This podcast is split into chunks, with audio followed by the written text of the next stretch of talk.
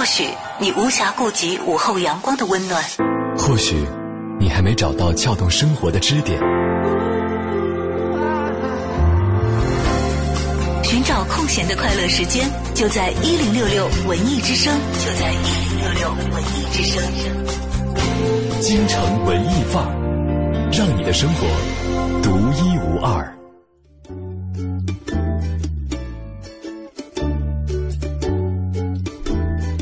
新文艺新青年，这里是文艺之声，在下午的两点三十分准时为您播出的京城文艺范儿。你好，我是盛轩。下午好，我是小昭。小昭，你知道我是一个就是已经把朋友圈戒掉的一个人哈。最近没有恢复吗？呃，因为前两天我碰到了一个好久没见的朋友，结果呢，在寒暄的过程当中，我问了一些比较。低级的问题就是，比方说关心一下他最近在做些什么事情啊？他说你都没有看我的朋友圈吗？对啊，这样很伤人的。对，我说对不起，我朋友圈戒掉了。然后他说这样不太好啊，把我教训了一顿，说这样呢你可能会跟你的朋友疏远了距离。新时代的失联就是你不在朋友圈里。是的，所以呢，我这个吸取了一下他的这样一个说法哈。昨天晚上开始看朋友圈，结果发现我身边的好多朋友最近都开始在抱怨自己的工作比较辛苦、比较劳累，而且呢，自己懈怠和疲倦的情绪是不断的堆积。啊，这会是你让你戒掉朋友圈的一个原因吗？会的，会的。而且昨天晚上看到这儿的时候，我真的觉得这样一种负能量不能再继续传递下去了。于是我呵呵一声，长叹一口气。关了手机，这个安然睡去，深藏功与名。哎呀，真是不是时候，你知道？如果你今天来看一下我们的工作群的话，你就会正能量爆棚。哦，就得到会看的，会看是吧？对对对，工作群我是会看的，就会正能量爆棚，然后再去刷一刷朋友圈，看看他们最近有什么改变。对，但是呢，我看了我朋友那些抱怨和负能量之后，我真的感叹了一句：我说五月病的时候要大爆发了。什么什么？五月病啊！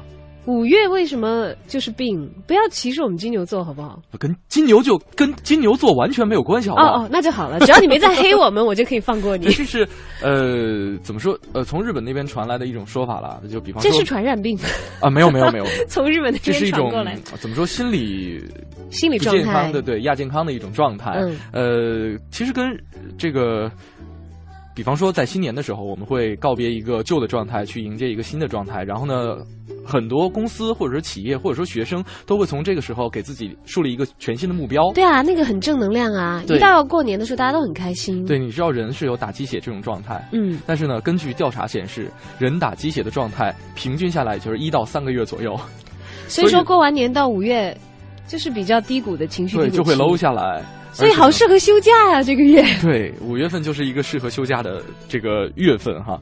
嗯，但是你经常会发现，比方说新环境的各种期待可能会被现实所吞噬，理想和现实之间的一些差距，就会让人造成心理上的一些落差，导致了这样一种不健康的心理存在或者是出现。这些这个病经常出现在上班一族当中。你被你的朋友们害了，我已经明显感觉到你今天不像平时的那么 happy，是吧？你真不应该刷他们的朋友圈。我跟你讲，你应该。多刷一刷正面能量比较多的人，就是看看他们发的朋友圈的内容。有的时候更讨厌，为什么？映衬出来啊，他们都在休假，他们在美国，他们在欧洲，嗯啊。但确实，其实哈，这个呃，我们这样一种不健康的心理状态，每个人都会经历，都会也是正常的，对，也是正常的。但是我们需要给自己一个良好的借口，或者说给自己一个合适的渠道去释放这样一种不健康的情绪。所以呢，我今天特别想跟大家分享一个话题，就是你的职业或者说你的专业。能够给我们带来最大的成就感是什么？没错，当你在觉得做一个工作很疲累的时候，嗯，你抬头如果可以看到自己的理想，想到自己为什么去坚持，而且能够不断的从自己每天重复的事情当中，能够获得能量、获得给养的话，其实就是一件很幸福的事情，它也会变成你的一个正能量的来源。没错，呃，你知道为什么网游是那么的吸引人吗？经常让容易让很多这个青少年朋友上瘾，就是因为成就感，对他会。不自觉的给你一点点小刺激，让你获得很大的成就感。比方说哈，举一个简单的例子，就是升级的过程当中，你你知道这个人物头顶都会有光环的，都会各种闪耀的。包括最近你在玩的那个游戏，升级的过程当中都会不灵不灵的闪出火花。这个时候你看到这些耀眼的光芒的时候，你会觉得自己稍微有一点点成就感。而且呢，虽然它是经常会出现一些重复的工作和动作。但是你你会看到你升级嘛？对你就会觉得自己的努力和花的时间它是有成效的。嗯我倒不是很在意那个 bling bling 的光环和嗯给你颁奖或者发钻石的那个时刻，对我不是很 care 那个，嗯但是我会看到我一天一天会在变强大，这个就心理上就会很爽，你知道吧？对，其实，在工作当中，我们也可以自己去发掘和寻找一下，类似于这些升级或者说 bling bling 的东西。对，要知道你每天周而复始的工作，其实累积起来，嗯量变达到质变的时候，你就变成不一样的你了，你就变成更加资深的专业人士了。嗯，这个时候的那个满足感。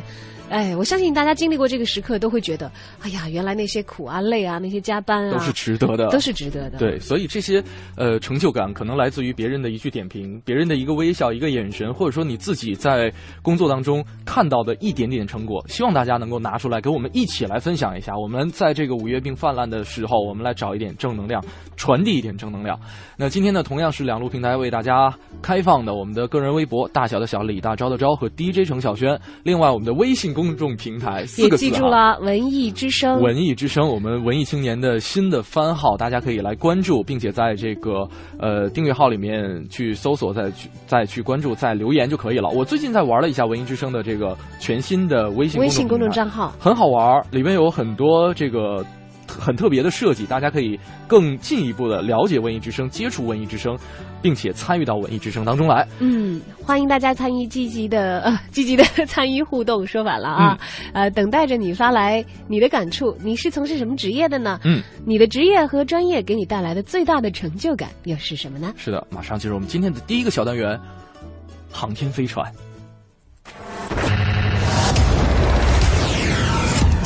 航天飞船。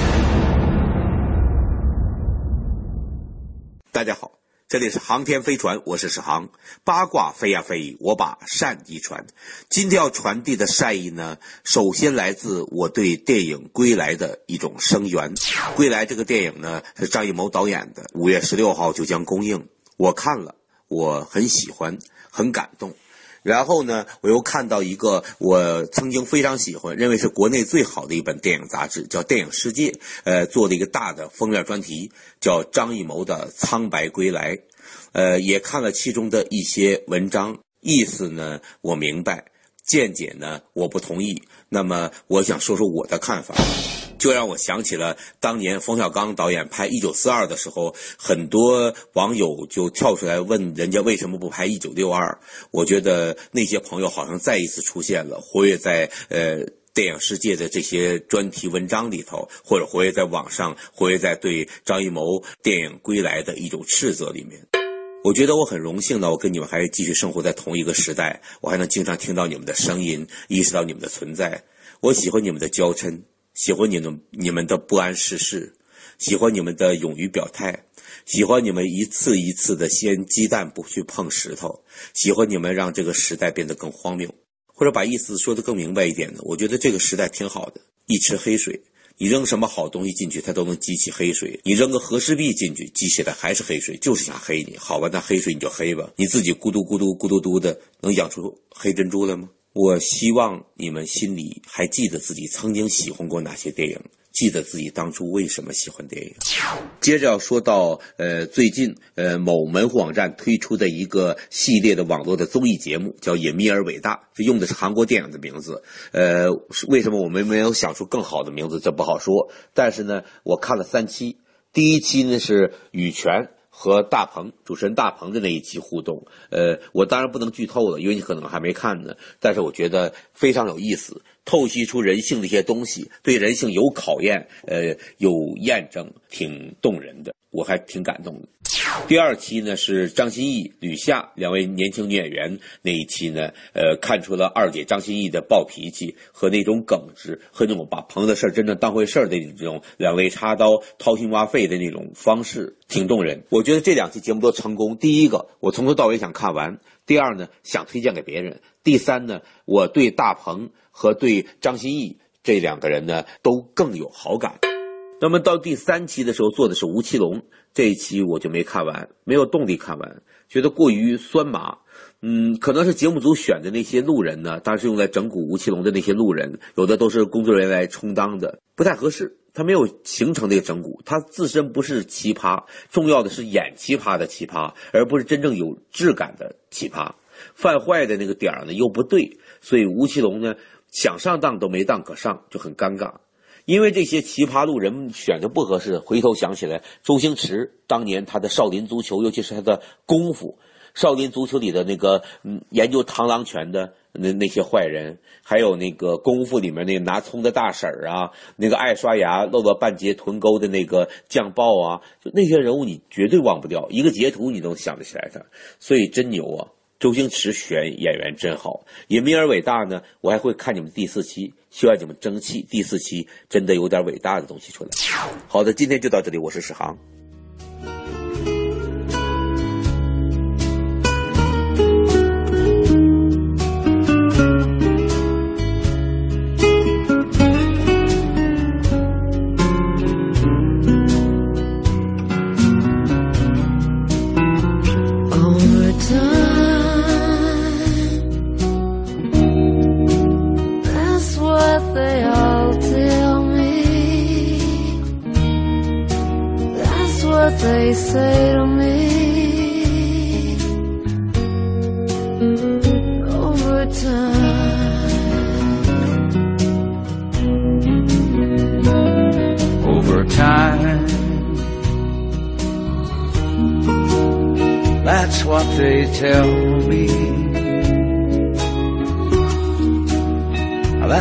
They say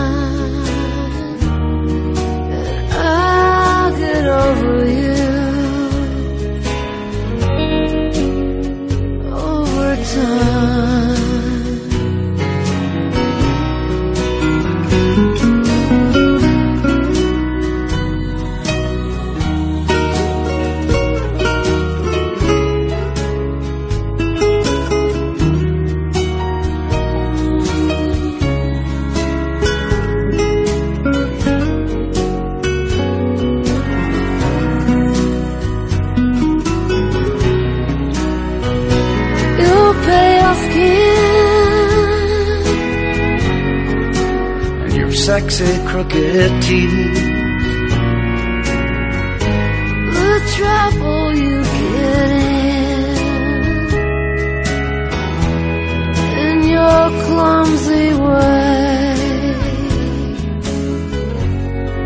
I guess one afternoon you won't cross my mind. And I'll get over you.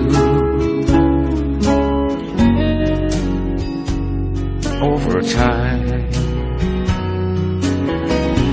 I guess out of the blue, you won't cross my mind,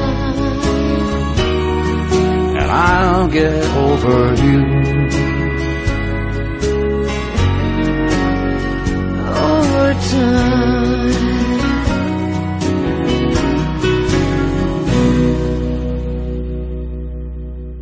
Overtime，这里是正在为你直播的京城文艺范儿，给五月的你治一治五月病。如果这个时候有情绪低落等等，被称作这个日语当中五月病的这些症状在你身上出现的话啊，不妨跟我们一起参与到今天的话题当中来，寻找一下你的职业或者是专业给你带来的最大的成就感。是的，呃，这位朋友发来了一。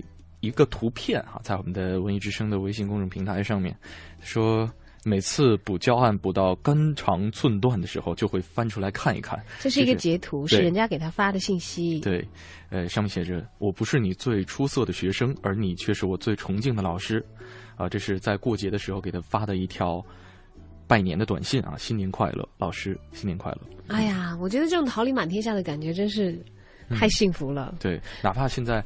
呃，可能所带的学生会比较淘气、比较调皮，可能会有早恋的情况出现，可能会拖这个班级的后腿。但是，真的有的时候，当学生毕业之后再回过来处理跟老师的关系，在当每一次教师节、每一次母亲节、每一次父亲节、每一次新年十一的时候，能够想起这位老师，能够想起他在整个学生时代对于自己的关照，能够青春时代的陪伴和指引啊，你知道，其实不是所有的老师都可以享受到这个待遇。嗯。我过年能够记得去发几个信息的老师是很少的，嗯。虽然教过我的老师很多，嗯。呃，会就是你特别崇敬、喜爱的嗯。老师，你跟他情感上很近的人，是。你才会在离开了学校之后，你还是把他当成一个很近的朋友，同时把他当成师长一样的去惦记的。是。这样，就是因为我曾经有一段时间叛逆期，这个很严重。虽然那个老师对我要求很严厉，而且那个时候也比较抵触、比较反叛，嗯，但是我现在每次回想起来的时候，过年过节一定要给他给他发个信息或者打一个电话，因为你成熟以后，你在情感上你跟他达成了沟通，是的，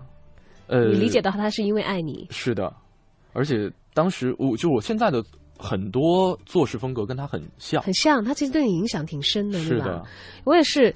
其实我在做这个选择这个播音员这个职业之前，我以前曾经非常非常想做一个老师，就是因为我觉得真好哎，老师会永远面对那些年轻的面孔、嗯。新鲜的面孔，对，而且最重要的一点是。那些人未来的人生很多是你塑造的，对。是你带给他们的，你的行为、你的习惯、嗯。你的语言。你知道我上学的时候，特别高中的时候，我就有有有一个化学老师，我印象非常好。嗯呃，其实我化学成绩很差了。嗯，我们的两位化学老师，一个是陈胜福老师，还有一个是啊，我不记得他名字，因为我们都都会给给他们起绰号，嗯是非常优雅的一个。陈胜福老师是一个这个很阳光的一个阳光中年，嗯，然后他会非常体恤小孩子的心情。我就记得嗯有一次化学考得很杂，嗯考得很杂以后，这个正好这个家长会，家长会呢不是请家长了，就是碰到了、我我我妈妈认得那个化学老师，嗯。就问他打听我的化学成绩的情况，因为很担心嘛，啊，我化学评分很厉害，啊，然后，哎呀，他非常非常暖的，他就跟我妈讲说。呃，他这次考的是多少多少分？然后我妈说、啊，那这个分很低啊，或者怎么怎么样。嗯他说你别这么看啊，嗯你要看他上一次考的成绩，其实这次比起来，他已经进步了十几分的。对你要看到他的这一点啊就。是老师的教育方法当中是有一部分留白的。我们在习惯了批评之后，突然呃，或者说我们在身边的人都处在批评的一个阶段的时候，有这样一个反转的表扬，或者说而且你知道，他从来不会当着表扬我的。啊他这个是后来我妈告诉我的。哦其实我还挺担心，我妈是跟背地里会给你一些鼓励和对对对，我还挺担心我妈妈去见就是我的这个比较差的一些成绩的科目的老师，因为其他科目都比较好嘛。嗯，还有像包括物理老师什么的，特别喜欢我，就怕老师这个遇不着家长，嗯 对我不夸。但那个化学老师那一番话，我忽然觉得，哎呀，我我真的是得得跟他好好的学习，而且是妈妈回去告诉我的告诉你了，他说呀，你们陈老哦师真的是很好。对还有就是另外一个，我就说后来。后来我们分文理科了嘛，嗯化学当然变成不太重要的科目。嗯教我们的化学老师是一个非常优雅的一个中老年的女性年龄比我母亲要大很多，嗯但她非常非常的优雅，嗯她的举止。她的谈吐，嗯。包括有一次，我们记得我们那个区全区停水，连学生宿舍都没有，嗯。是丁点供水还是怎么样？嗯。他因为第二天要给我们上课，他头一天是用这个纯净水，就是把嗯。那个大桶的纯净水放光了来洗脸。嗯。我们当时都说好奢侈啊，但他对他自己仪表非常的注重，哦，所以其实也对我日后有很大的影响。是的，哪怕他都已经年龄很大了，当时。所以小昭，呃，在说完这番话之后，如果说你的曾经的两位老师能够听到你的赞扬的时候，其实我觉得他们心中也会有一定的成就感。对，希望他们就是能够呃，但是他们肯定听不到了。但是我觉得希望他们能够过去。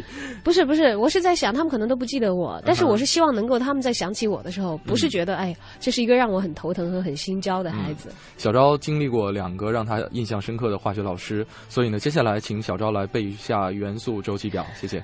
啊啊！要不要这样拆台啊？我们今天是讲的从事这个职业的正能量吧？是的，是的，是的。我们不是被搭档黑了。你不觉得这样？啊，好吧。那好，盛轩，那个你知道那个 sin、cosine 和那个什么的那个公式吗？是怎样？正弦余弦定理的。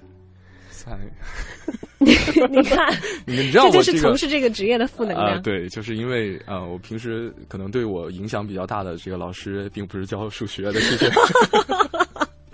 好吧，数学老师其实有一个对我的影响也蛮大的，嗯他我数学的高考分能够达到了临近及格，很感谢他了。是，呃，再来看看这位朋友，这个 Maggie 说了，说去年去挪威出差，看到自己零一年写的程序还在工作。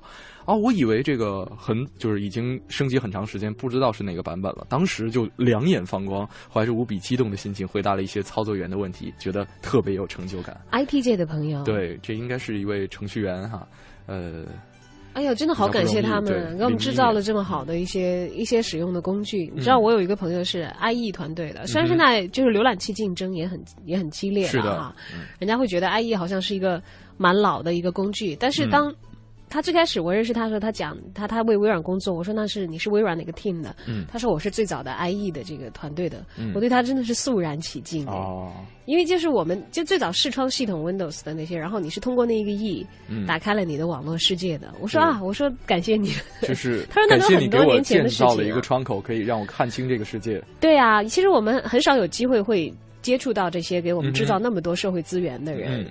那各行各业其实都都是在贡献自己的力量，然后你使用的一个东西里头可能包含很多人的心血，嗯，不管它是软性的还是实质性看得见摸得着的，对，你有机会碰到他的时候，而且发现他成为你的一个朋友的时候，真的，哎呀，我我当时就是那个感觉，对对对，我对他绝对是有崇敬的，有感谢的。对，那你有没有表达出来？有啊，当场就表达了，所以他的这个，所以他跟我关系很好，我跟你讲。对，没错啊，这里是正在为你直播的京城文艺范儿。那今天呢，我们有五月病这样一个。由头吧，对，呃，看到身边有很多朋友在抱怨自己工作上很辛苦，帮助大家，或者是陷入到比较困难的一个情绪时期。是的，今天呢也是想帮助大家来找到自己工作上的一些成就感，或者说你自己专业上能够给你带来什么样的成就感呢？我们两路平台是为大家开通的。呃，微博平台是 DJ 程小轩和大小的小李大招的招，还有我们的微信公众平台文艺之声。文艺之声，如果说大家喜欢的话，可以来关注一下，因为现在我们是有专门的这个工作人员来进行维护，还有一些游戏，像转盘啊等等，可以抽奖获得文艺之声为大家提供的各种演出的赠票。是的，那这两路平台啊，都是等待大家的留言。你的职业和你的专业给你带来最大的成就感是什么呢？这里是正在为你直播的。京城文艺范儿，一零六六文艺独家。中央人民广播电台文艺之声作为国家电台文艺专业频率，以传播主流文化为己任，始终致力于国家文化工程发展。国家大剧院成立以来，和文艺之声一直保持良好密切的合作关系。今年，文艺之声全新改版，频率紧贴主流高雅文化，栏目设置涵盖多个艺术门类。昨天，中央人民广播电台文艺之声和国家大剧院签署了战略合作备忘录，以此进一步彰显首都文化品位，推广国家优秀文艺创作成果，提升公众文化艺术鉴赏水平。中央人民广播电台副总编辑杨威言谈到这次双方的合作意义时表示，文艺之声要着眼于自身定位，主打听赏性服务。作为一个国家台，我就提出像大剧院这样的，你们是主阵地，哎，你们是主战场。你是国家费了这么大财力、人力、物力，而且最重要的就是说，它的各种艺术形式，你没有一定水平，没有一定档次，你不是高精尖的，你不可能到这舞台上来。你即使到这舞台上来，你不可能获得受众的喝彩和掌声，甚至你没有一定的这个经济效益，你是无法生存。你这个也是个载体，我们也是个载体，我们两个强强联合的载体。我我可能觉得给广大市民提供的更好的，就是他们心中向往的一种精神食粮。国家大剧院也是全国艺术生产中心。国家大剧院副院长邓一江始终强调一个公益性。我们这个公益单位也希望，就是我们这些资源能够让更多的观众去享受它，很好的一些艺术产品。嗯，那通过您这个平台，我们这个合作之后，哎，给它传播出去。合作启动之后，文艺之声的《文艺大家谈》《乐坛新生》《京城文艺范儿》等日播节目，《交响时空》《戏迷天地》等周末版节目将会及时更新推出。国家大剧院的优秀剧目实况赏析、更将会邀请知名艺术家担任主持，分享他们的创作心得。未来还将会有更多的合作新模式，逐渐为听众提供高品质的艺术听赏服务。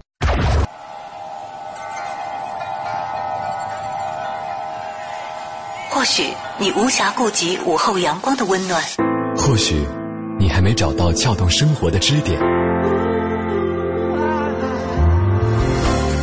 寻找空闲的快乐时间，就在一零六六文艺之声，就在一零六六文艺之声。京城文艺范儿，让你的生活独一无二。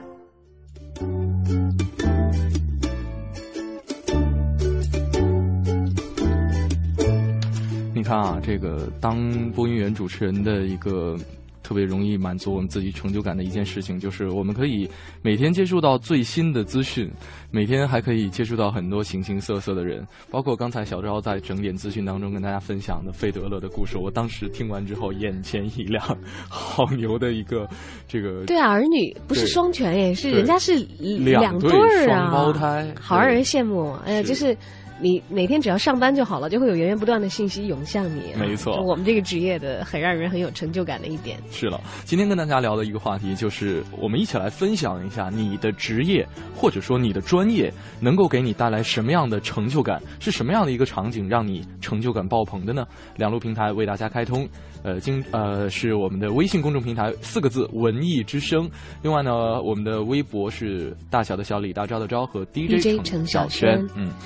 呃，再来看看朋友们的留言哈。梁涛说了，说在地铁里曾经看一个孩子玩我做的 APP，而且玩的很开心。你看吧，你看吧，成就感吧。嗯，还有这位这个这位朋友在微博上留言呢，嗯他说我是学的英语专业，有几次陪客户去爬长城。嗯，其实我是做业务的啦，并不是专职的翻译。嗯但是当时代的客户，很多人都向我投来了羡慕的目光，很多人还跑来问我说你是翻译还是导游啊？嗯其实我只是一个小小的外贸销售而已。哦，你看就是专业给他带来的一些便利性。对，还有就是他的成就感，就是你想一帮这个老外的客户的话，嗯他们对这个国家是陌生的，嗯这个时候他们对于这个信息的了解，还有在这个地方的生活都要倚仗你的时候，是的，当然都得围着你转，就是那种。那种感觉，就而且它是自己的个文化价值感，，它是一个文化输出的窗口。对，嗯所以你看价值感就在这里了。嗯。你能够影响到别人，嗯。而且能够带来正面的影响，嗯哼，就是大家能够从职业当中可以收获到的话，这是非常非常强大的一个动力。嗯。像我们以前看那个马斯洛金字塔，嗯哼，最高层的嗯。是自我价值的实现。嗯。自我价值实现怎么样来实现？每个人各行各业方法太多太多了，嗯。但是真的统一到一点，实现的一点都是你的影响力在往外输出。对，同时，你可以看到你所做的这些事情在别人的身上有回馈，给嗯别人也能够创造价值，输出欢乐，输出正面的东西。是的，而且呢，像我们刚才看到这几位朋友的留言哈，呃，作为英语专业的这位倘若你，还有我们刚才说这个写代码，还有做 APP，好像他们掌握的都是呃，在行业当中是比较呃，怎么说，作为工具性质的，或者说作为算是基础技能，基础技能的嗯一种、这个这这这这种这种职业技能吧技能吧，嗯这种职业技能。但是，当能够真正用到它的时候，这是其他外行人所真的抵制这个接触不到的。对啊，很厉害啊！你知道隔行如隔山，就是意味着虽然在你的职业里是非常基础的技能，嗯哼，那人家不懂的真的就是不懂啊。是啊我们之前在有一期这个知识的差异性之间也是跟大家讲过，你不知道的就是不知道啊。真的你随便上音乐学院嗯抓一个学任何乐器的人，他嗯他拍子比比你数得溜，人家识谱的能力。对啊，啊，人家这个变音、辨认这个音高音准，这些都是太基础的了，啊都不用念到大学，都必须要过硬的。你嗯你你换一个 念别的专业的人试试，啊就像现在刚才我们互相考了一下元素周期表都背不明白的人。对 哎呀，再来好，再来看看这位朋友啊，风雨雨无痕。他说：“其实我自己并没有什么特别有成就感的事儿，但是呢，我的一个朋友让我十分羡慕。他高中以后就辍学了，之后凭着学了十来年的声乐到处跑，大概呢可以说是流浪这样一种状态。他说了，他最自豪的就是可以通过唱歌获得经济来源，而且呢可以有多余的钱去看那些著名的或者是不不著名的大大好好河山。哦，我曾经听过一个人的演讲，他是呃一个主持人，他也是一个流浪歌手。他跟我在分享，在这个演讲过程当中分享了他在西藏大昭寺门前的一个经历。在那儿卖艺是吧弹弹着吉他，然后呢，呃，有几个当地的小孩儿。可能很小，五六岁、四五岁左右的孩子，呃，穿着并不是特别的讲究，然后呢，呃可能这个外表看起来有点有点脏脏的。他们在安静的听了两首歌之后，每个人从兜子里面掏出了一沓儿一毛钱。哦，那个时候一沓儿啊对，一沓那个时候应该是九十年代末的时候，还没进入千禧年呢。然后呢，每个人从里面非常郑重的抽出了一张一毛钱，然后递到他的手里边。那个时候他他在演讲当中跟我们分享说，这是超出了经济界限或者说呃任何界限的一种人和人之间的间的沟通最底层的心里边的触碰和沟通。我觉得他递的那一毛钱好神圣，很有仪式感，你不觉得吗？就说不是说钱的金额，嗯是他的这个动作所带来的这种仪式感，象征着就是你你的付出，你的所为，嗯它本身的得到了别人的认可。对别人只是借这个媒介告诉你，我觉得它不是一个价值，它是得到了别人的认可。呃，就或者说它它不是一个可以用价格来衡量的价值。对对对对，我这个不是讲的这个嗯马克思主义社会经济学里的价值，内心的互动了啊。嗯好的，今天在这个节目进行的过程当中，也欢迎大家通过网络留言的方式参与今天的话题讨论。是的，你的职业，你所擅长的专业，给你带来的最大的成就感是什么呢？嗯，发送留言到小昭或者是 DJ 程晓轩在新浪的个人微博，也欢迎关注本频率的微信公众账号，在订阅号当中搜索“文艺之声”，发来留言，我们就可以实时的看到啦。是的，来看看我们的这个长期的客座嘉宾杨多杰，他最大的一个成就感应该是什么呢？我估计。在节目当中跟大家分享他对于北京城的认识，或者说让我们很多的外地朋友也能够深刻的认识到北京，这是他让他非常有成就感的一件事情了。马上进入我们今天的我在我在北京城。你知道的，你不知道的，你不知道而想知道的，你想知道而没法知道的，关于北京城的一一切，我在北京城。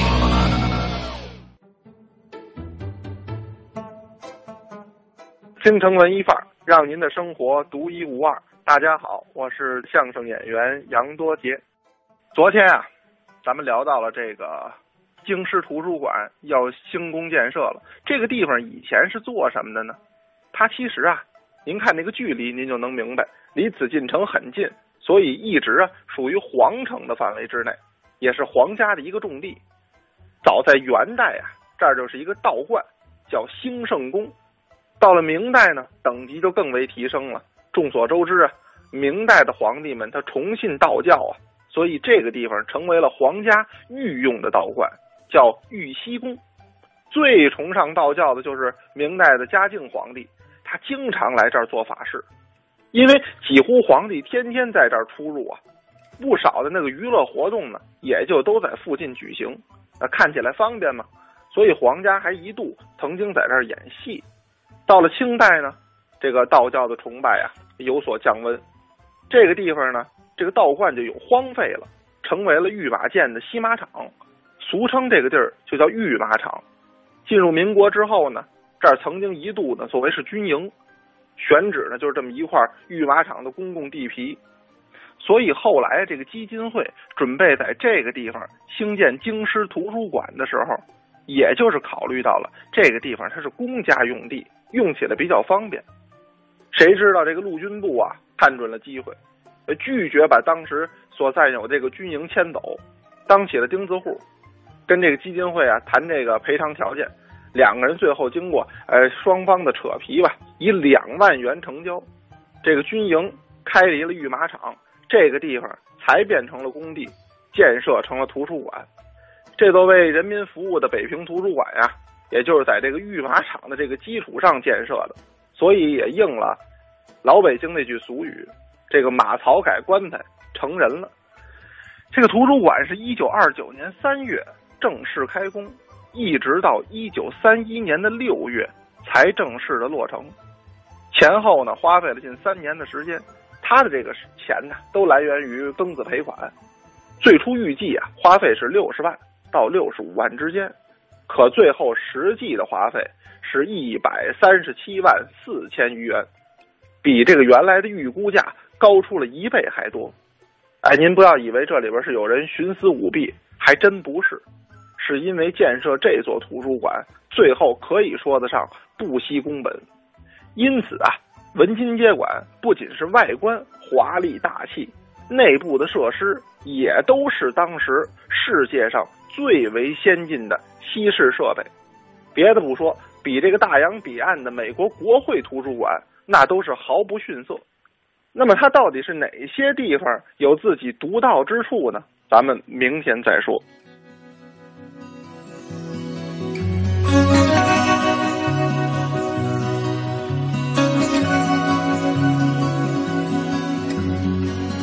夏天，夏天，夏天来了，花儿，花儿全都开了，一起去野外吧，带上音乐和亲爱的，快些，快些，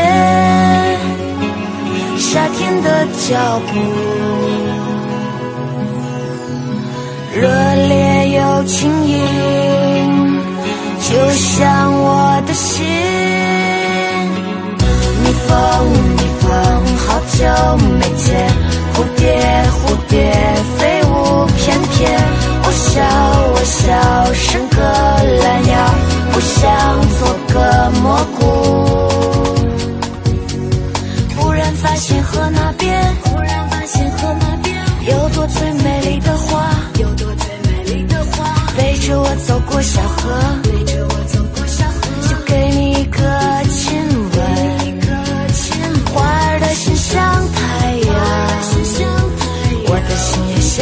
着你。只要我们在一起，就会一直到白头。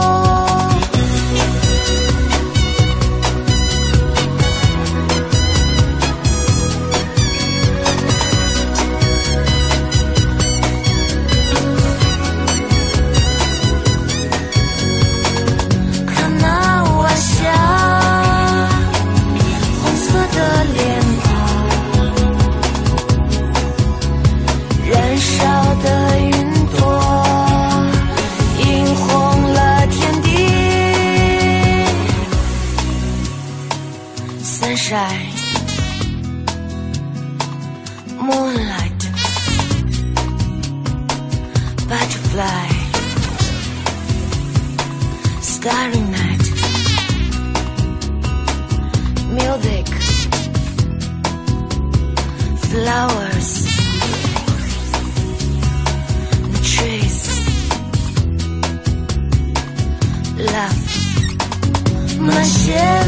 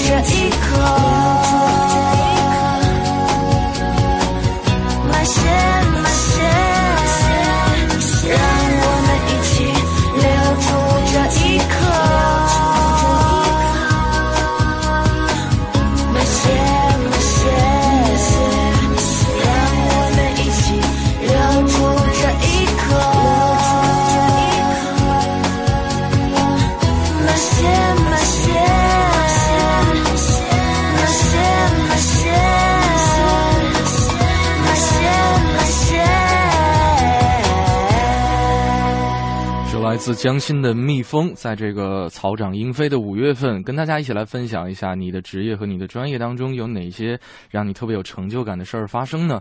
其实，呃，即便会有很多朋友去怎么讲，呃，失去了打鸡血的那样一种状态，但是在身边，在你的工作过程当中，在你接触到的很多朋友的眼中，你还是能够找到属于你的那份价值。啊，很多时候其实要自己来寻找吧。嗯啊，你自己在这个体验的过程当中，如果可以收获很多快乐的话，是的，别人的回馈其实只是一面镜子，嗯哼，就把你自己的光芒反射回到你的身上，让你看到你自己。对你更加开心。对嗨森，嗨森啦，开心而已啊。对，我们来看看天天丁啊，说他说我是给教材画插画的，除了钱以外的成就感是来自传播我的三观啊。比方说画欧美人。有的时候不光画白人，画公司领导的时候呢，不光画男人，画男人的时候呢，会让他时尚体面；画老人的时时候呢，喜欢他活力可爱的一面。对，然后还有的就是，比方说身边可能有一些朋友啊，这些角色啊也会在教材当中出场，然后就会得意洋洋的给他们看吧。对。啊，这是一件很很舒服的事情，会让自己对，但是就分什么样了。嗯、你看，像就是如果我的有亲戚朋友哈、嗯、在听我的节目，我讲到这个，我有一个朋友怎么怎么样，嗯，他自己会会心一笑，嗯。但是以前曾经我主持夜间情感节目的时候，也会说他们，就那些朋友就会汗说还好他隐去了姓名。啊、就有一次啊，我一个好朋友说，嗯。嗯，讲到这个了，我就知道我听听看他讲不讲我，自己都到家了啊，嗯、就在车里忍住，忍到我把那期节目说完，然后给我发了个微信说，我就知道。你会说我，对，呃，但是通过这样一种方式能够听到自己的故事，我觉得也是不一样的感觉了。哎，我不知道他的感觉了啊，因为当时我是没有分享过吗？他，但我不知道他表现的这个，但他其实没有太所谓了，他就是只是觉得，嗯、哎，我就知道你要讲我，我看看你怎么讲。嗯、但我曾经在别的节目当中，因为这个我们的信号覆盖。这个你不知道什么人会在什么地方听到你是的，是这样子的。嗯、就他听到了，他给你回馈，你才知道。嗯，也有一次也是做夜间的节目，我一个同学很久没见了。嗯，他那天正好加班，很晚，嗯、他说我就停在地库的门口，一直没有走。他我一路就听说这个声音好熟悉。嗯哼，哎，是不是我呀？就是他在想是不是我。嗯，他但不会啊，因为我好像一直留给他的印象是比较理性的，嗯，呃，比较果敢的那种。然后他那天就发了一个朋友圈给我，说这个夜色就撕开你果敢的外壳，然后怎么怎么样，说的特别文艺，你知道吧？好文艺啊！就好感动哦！我当天那天还就发了个朋友圈，我说：“哎呀，电波的两端，嗯，是你也听到我，我也听到。”就是因为他本是生活在另外一个城市，却听到了你的声音，是吗？呃，主要是因为这种这种就是突然之间的那种距离感的消弭，嗯、你们在分享同样的一个时刻。对，啊，我觉得无话可说了，是吗？没有没有没有，我觉得我我这种感觉我会理解的。对对对，我会感觉到的，很珍贵。因为嗯我我小的时候听广播也是这样子感这样子的感觉，所以后来从事这个工作，因为嗯那种实时的 life 的感觉，那种就是这个人虽然在电波的另一头，但是跟你的呼吸的节奏，它会影响到你呼吸的节奏和你思考的问题和你的情绪的时候，嗯哼这种感觉挺棒的。嗯，我们再来看看这位朋友说了，说能够跟一群优秀聪明的人共事，然后发现哇，原来我也是这个优秀团队当中的一员。哎，那个会很有很有成就感。我觉得这位朋友的心态很好。我就记得我妈妈就跟我讲，她原来参加工作的时候，因为她一九七六年参加工作嘛，嗯，她当时就是后来，你像我后来知道的时候，他们那个大大大型的这个国有企业都已经、嗯、现在很小了，变成很精简的一个国企了。嗯，他就讲我们当时获得这么一份工作是多么多么的不容易。嗯，他说我在一九七六年参加工作的时候，我工作完了每天晚上要去单位的夜校学习。嗯他因为我们这个企业里的大学生占到百分之六十。嗯，因为她当时是知青嘛，说我嗯不是大学生。但是我就要加强充电和学习，嗯、就是来跟上整个的工作的节奏。嗯，但是他说当时就非常的骄傲。嗯，他因为在当时的这个我们重庆市，这是绝无仅有的一个企业。嗯，有这么高的这个就是知识型工人的配比。哦，但是现在的状态是不一样了。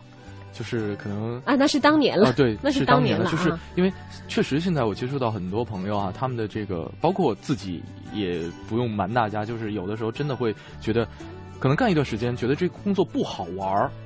总会有疲累的时候，是的，那肯定是会有厌倦期，甚至有有的时候就是情绪是很压抑的、很暴躁的，嗯、你就觉得我顶不住了，我要辞职，我要出去旅游，嗯、我什么也不干了。嗯，我间些年回来两年再来面对这个真实的工作和生活。对，可能现在我们第一个想法就是逃避。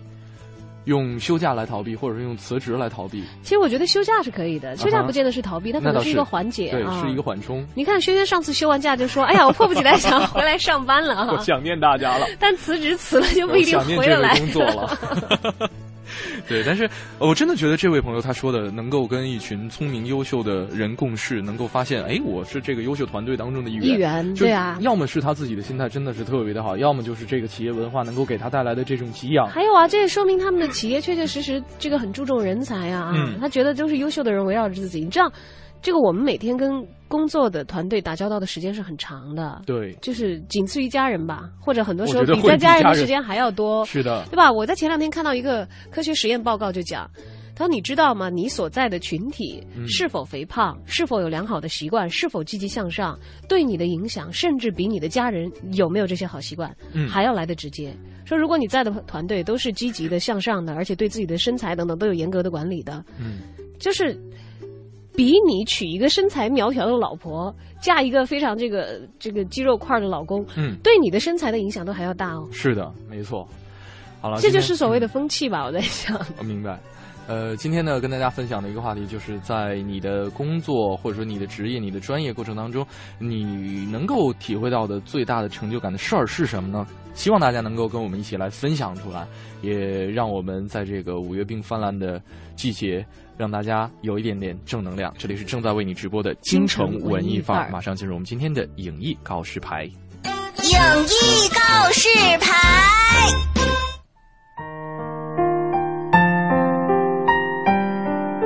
京城文艺范儿，让你的生活独一无二。听众朋友们，大家好，我是永乐票务的王婉儿。今天我要为大家推荐的是一部中国国家话剧院小剧场话剧演出季的展演作品《你好，打劫》。《你好，打劫》讲述的是两个率真善良的劫匪，三个麻木淡漠的银行职员，众多唯利是图的皇家 FBI 和无数谨小慎微的民众的故事。这一群人在一个黑色的星期五下午偶遇、相遇、艳遇、遭遇。于是，他们的焦虑和迷失，他们的冲动和欲望，他们的压抑和暴力，他们的叛逆和温情，在这一时刻罗列交织纠结在了一起。他们打劫了银行，可谁又打劫着他们？剧中融入了很多贴近生活的元素，观众观看后会引起很多共鸣。这部剧也通过黑色幽默的方式，深刻地揭露了社会的层层面面，让不同阶层的人都能感觉到戏里面的情节是发生在自己周围的事情。也许我们每个人都面临着打劫，打劫着自己的人生梦想。理想主义者的棱角被生活磨得圆滑，最终屈从于社会中的残酷现实。虽然这部剧看起来是喜剧，但却是一部让你疼的喜剧。通过一部话剧，我们能清楚地看见自己强颜欢笑背后的无奈。《你好，打劫》被称作是一部绅士喜剧，而这部剧的导演饶晓志就是绅士喜剧的开创者。作为孟京辉的爱将，毕业于中戏的饶晓志曾经以副导演的身份指导过《两只狗的生活意见》和《艳遇》两部话剧，并独立导演过《将爱情进行到底》和其他多部脍炙人口的小剧场话剧。饶晓志把《你好，打劫》定义为中国首部绅士喜剧。对于这个定义，饶晓志表示，一来是要区别于其他类型，一来是要区别于其他戏剧类型的小剧场话剧，再来就是为了反讽。其实很多观众听到了“打劫”这个剧名，都以为这部剧只是反映了这个社会粗鲁野蛮的一面，但其实这部剧里的每位演员都是绅士，绅士总是风度翩翩，一丝不苟，衣着考究，对自己有无数条莫名其妙的约束。但是无论是男人还是女人，做绅士做久了，不但不优雅，反而变成了一种束缚。很多绅士到最后都把自己逼成了罐头。饶晓志说自己在指导这部戏的时候，就是希望观众透过这个戏去发掘我们人生。你好，打劫于二零一四年五月十五日至二零一四年五月十八日在北京国画小剧场上演，剧场位置位于西城区广安门外大街二百七十七号。目前这部剧有五十元、八十元、一百二十元三档票，其中五十元是学生票。想看这部戏的观众朋友可以开始订票了。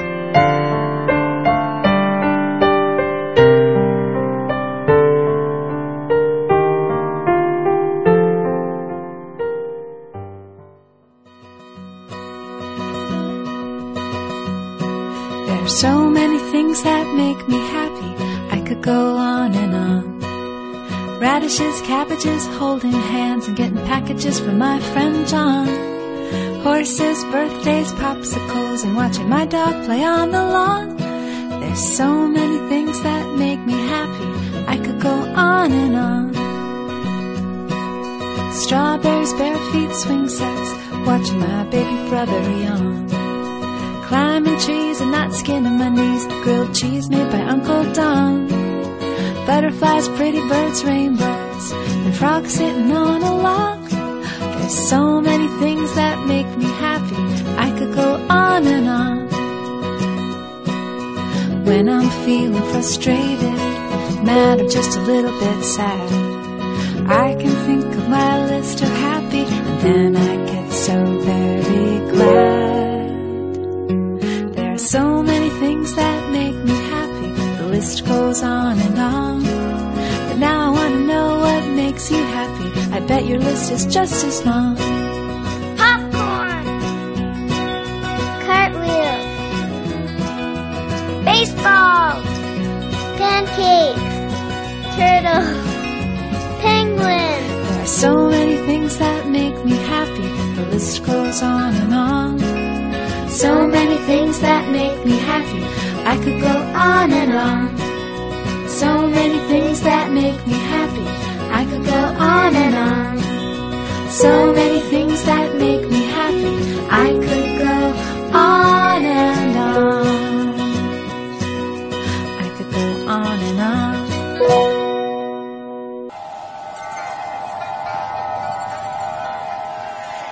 或许你无暇顾及午后阳光的温暖，或许你还没找到撬动生活的支点，寻找空闲的快乐时间，就在一零六六文艺之声，就在一零六六文艺之声。京城文艺范儿，让你的生活独一无二。京城文艺范儿，让你的生活独一无二。十五点三十三分，这里是文艺之声。你好，我是程娟。大家下午好，我是小昭。我们节目依然继续，今天跟大家讨论的话题是：你的职业、你的专业给你带来的最大的成就感在哪里呢？是的，看我们这个文艺之声的微信公众平台上，这位朋友说了，说昨哎呀，昨天你们聊这个医生的话题，我没有时间来参与，但今天一定要说一下，这个真的是让他太有成就感了。他曾经在地铁站看到出站口的一个角落，一个晕倒的女士，然后呢，当时。旁边很多人都比较慌乱，跑到跟前大喊一声：“让我先看看，请让我看看，我是医生啊！”而且呢，他描述了一下这位晕倒女士的一个状态，说：“呃，嘴唇已经发紫，而且呢，他紧接着评估了一下大动脉的搏动，脉搏啊、呃，对。”搏动，然后呢，发现他的呼吸十分的微弱，于是呢，他马上告诉旁边的人：“你去打幺二零。”呃，之后把体位摆正，开始心肺复苏，一个循环之后。缓过来了，这个脉搏啊、呼吸啊都已经缓过来了。再过几分钟，慢慢醒了。而且呢，这个他说这是第一次在外面没有任何医疗器械辅助的情况下徒手救人，回来之后很久都难以这个自我平静，还给老妈妈打电话，他说还给我妈妈打电话嘚瑟，那还真的要为这位朋友鼓鼓掌。对，鼓掌。你看，因为他以他自己的实践来，就是他的行动来实践了。嗯，昨天所说的这个。医生的入职的这个宣誓，他的誓言。对，呃，昨天我们提到的那那一段，在医生入职之前需要宣誓的誓言哈，真的是太棒了，给你点个赞哈。不过，真的有的时候，呃，因为现在我们的这个心肺复苏法 CPR 哈，在可能在大众当中的这个普及率不是特别的高，呃，所以呢，我还是建议这个朋友们，如果说遇到这个类似的情况，如果你没有专业的急救知识的话，那么不要轻易的动手，因为。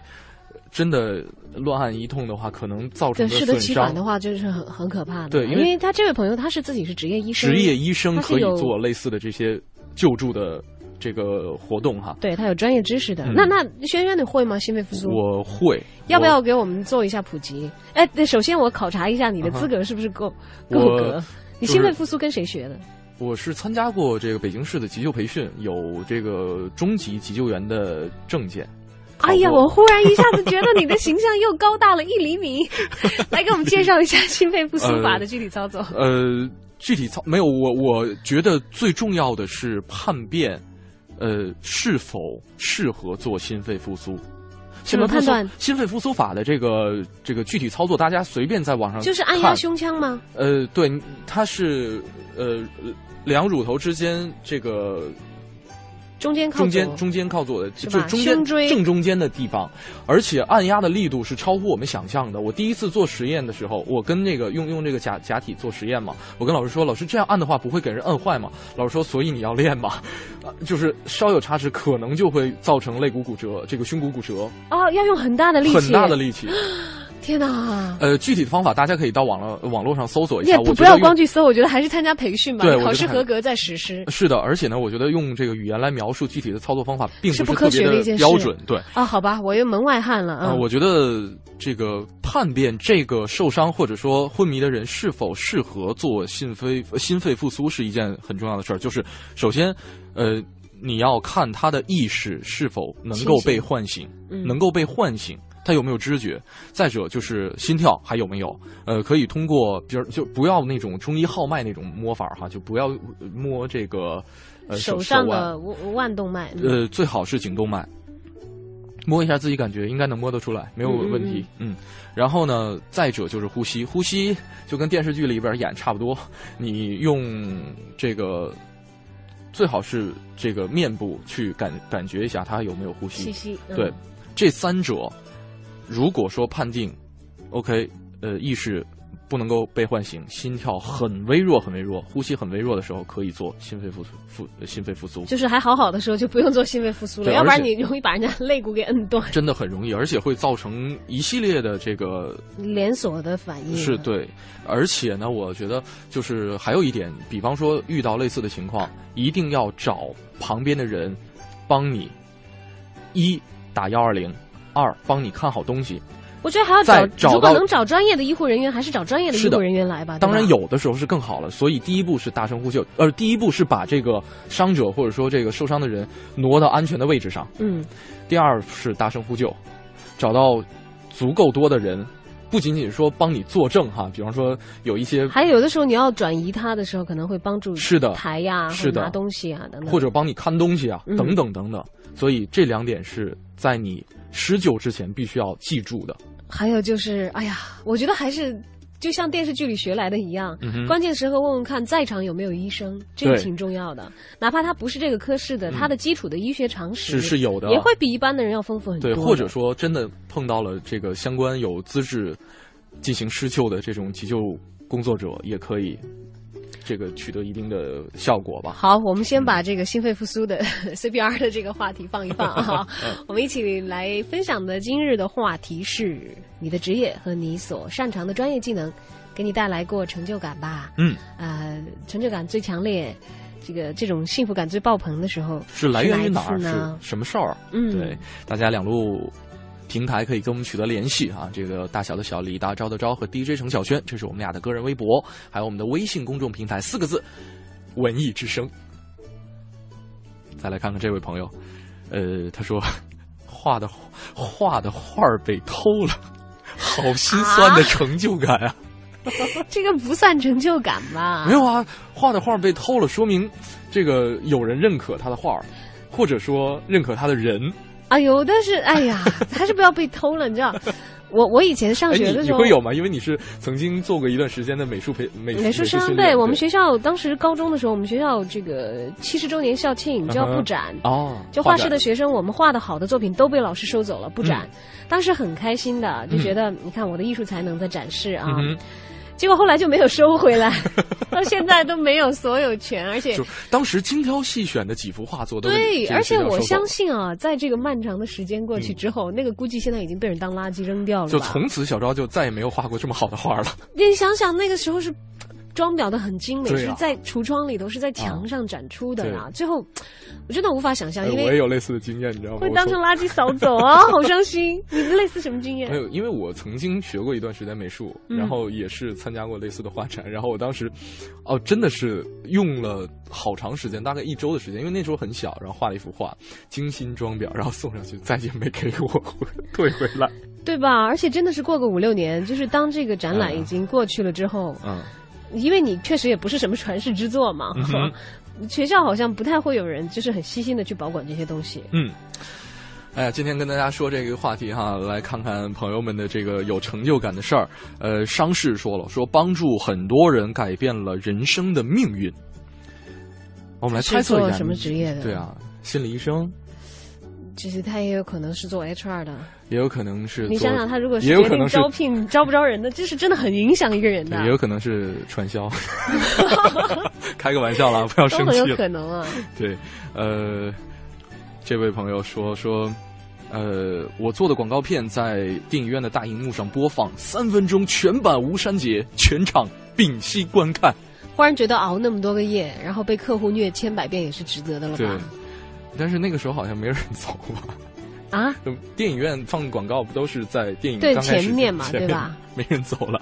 对啊，不过真的有的时候，你可以看到广告，我可以把它当做一个艺术品去欣欣赏啊好，对漂亮啊。，这广告现在都拍的很精的哎。这样，你偷偷的告诉我你拍的是什么广告，我下回去电影院的时候可以去留意哎，一下。哎你知道我曾经在看电影的时候，电影前面的广告片给我看流泪的哎。真的啊？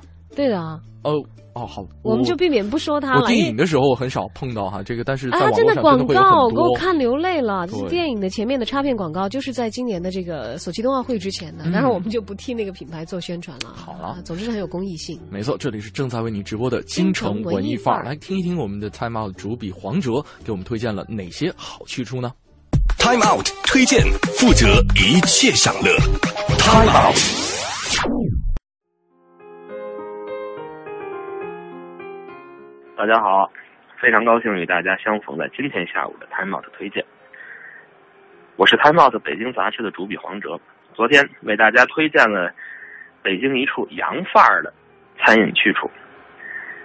如果想享受本土化的日光浴，那么不妨就到我们北京的水乡吧。密云因为由水库圈住的这一汪碧水而得了一个北京水乡的美称。而水库里面自然盛产鱼，它又成了北京的鱼米之乡。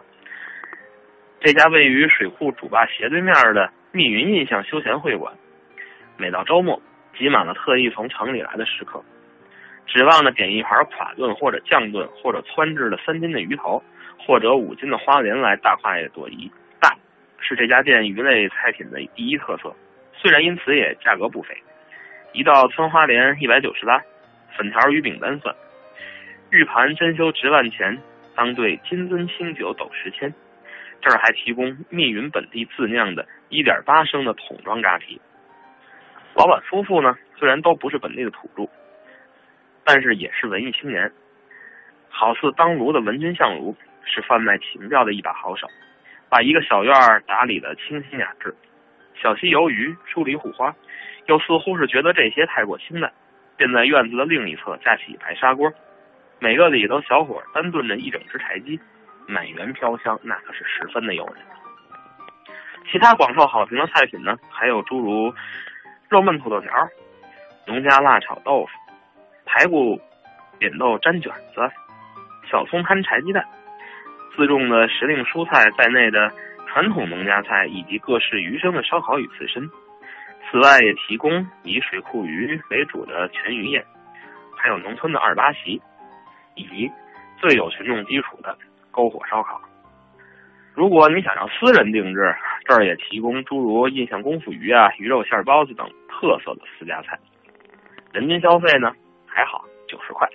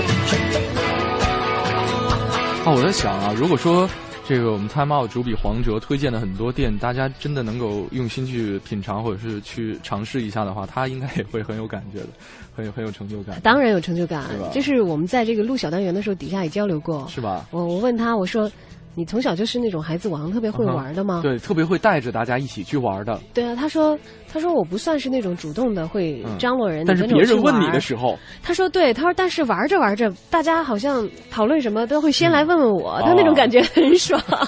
就是传说当中的什么某某百事通。哎，对对对，小百科，对，这种感觉不错啊、哎，是不是我们京城文艺范儿？如果把我们自己的这个节目品质好好的坚持下去，把这个风格坚持下去，也我们也会成为京城百事通。也不一定百事吧。我们把文艺方面的事情能够做通，能够给文艺青年提供更多的。京城文艺百事通，好吗？哎，这个可以，可以，可以，这个名字还不错。对，今天跟大家聊的话题是，呃，在你的职业或者专业当中，有哪些让你特别有成就感的事儿发生呢？呃，我们还有一点点时间，再来看一下朋友们的留言。子毅说了，说实习结束，有一天晚上，大学的有一个女同学突然在 QQ 上跟我聊天，说在游戏制作人员的名单当中看到了我的名字。哎呦，这个好好有感觉。嗯，就是它是游戏制作，就是第一，这是大学的女同学，肯定是同专业的，这是一个圈子当中的，或者说你就比方说，我问小昭，就是你平时玩游戏的时候，你会去看这个游戏制作人员？我肯定不会，看。对吧？但是我有一次少，我有一次看电影，看到我一个朋友的名字，哦，就是他的电影后面的这个演职员名单很长很长很长嘛。你坚持看下来了，对，我就为了找他的名字看到，看到的时候我特别的激动，是的，特别激动，因为他第一部电影，他是在这很长很长的演职人员当中，嗯很小的一个名字，嗯然后我就心想。哎呀，就是幸好我是在这个电脑上看的，不是嗯在电影院看的，要不然都没有办法截屏。就从事了这个工作之后，我突然间发现，我对于很多陌生的职业，会去以我自己的行为标准去对他们表示尊重，因为我之前真的是看电影不会看到最后结尾，嗯，我现在基本上最近看的几部电影会都是会看到结尾，都会看只要他场灯不亮，不把你往外轰嘛，对吧？没有场灯都会亮了，都会往外轰了，但是我不走，我就是不走。很好的观众，多文艺。对尊重文艺青年都是这样的，很尊重这个文艺工作者的劳动对，其实来自于陌生人的一份尊重，就是这个职业让他坚持下去的一个一份原动力了。嗯，最后讲一个一分钟的小故事吧，嗯。就是我曾经从电视上看到过有一个对一个同行的采访，嗯他是上海的一个深夜的电台节目主持人，我从来没有听过他的节目，嗯但那那期电视节目就说采访他，他大概做了十年的夜间节目，嗯都是一整个通宵。嗯他说有一天他碰到一个小女孩，嗯不是小女孩，对他来说小女孩了，是很漂亮、很优雅的一个白领丽人，嗯就说啊我是你的粉丝，后来他们成了朋友。嗯他说：“哎呀，你真好，你气质真好，而且你了解的真多，哎呀，包括你是一个那么和善、让人愿意亲近的一个女孩，真美好。”嗯。然后那个女孩说了一句话，她当时就非常感动。嗯她说：“我忽然觉得我十年的这样的坚守着那个寂寞的时刻都是有意义的。”那女孩说：“你知道吗？其中有很大一部分是你赋予的。”哦，所以她那一刻，我就忽然觉得哇，电台主持人这个工作好棒啊！我以后也要干这个。就是当年我还只是学生。或者说我们尊重的，可能不是某个具体的某个职业或者说某个专业，嗯，而是那些具体尊重的是生动的人。对我们具尊重的是具体生动的人以及他们带给我们的带给我们那份坚持，那份价值观。对你的塑造。对但这样话说起来虽然有点硬啊，嗯但是在每个人的体验当中都是那么的生动和柔软。对，其实呃，有的时候啊，我们可能会觉得呃。时间是抹去伤痛的一个利器，当然也会抹去我们我们曾经新鲜的镜头，对我们那些曾经的激情、热血的部分对，在这个五月病泛滥的季节里面，我们可以从身边的人，或者说从自己的亲朋好友，从自己的工作的点点滴滴当中找到自己的那份成就感，让自己能够有力量去坚持下去。嗯今天节目就是这样了，感谢您的衷心陪伴，我是盛轩。我是小昭，明天的节目当中，让我们再重新出发。是的，那如果您想了解更多内容的话，可以来关注央广网三 w 点 cnr 点 cn 进行网络回听。在整点过后，是由戴戴为您主持的《乐坛先生》。今天节目就这样，拜拜。拜拜。你的一笑啊，雨天的温柔总是选错有几时候，雨天的小指头骚动我虚有的乡愁，雨天的尾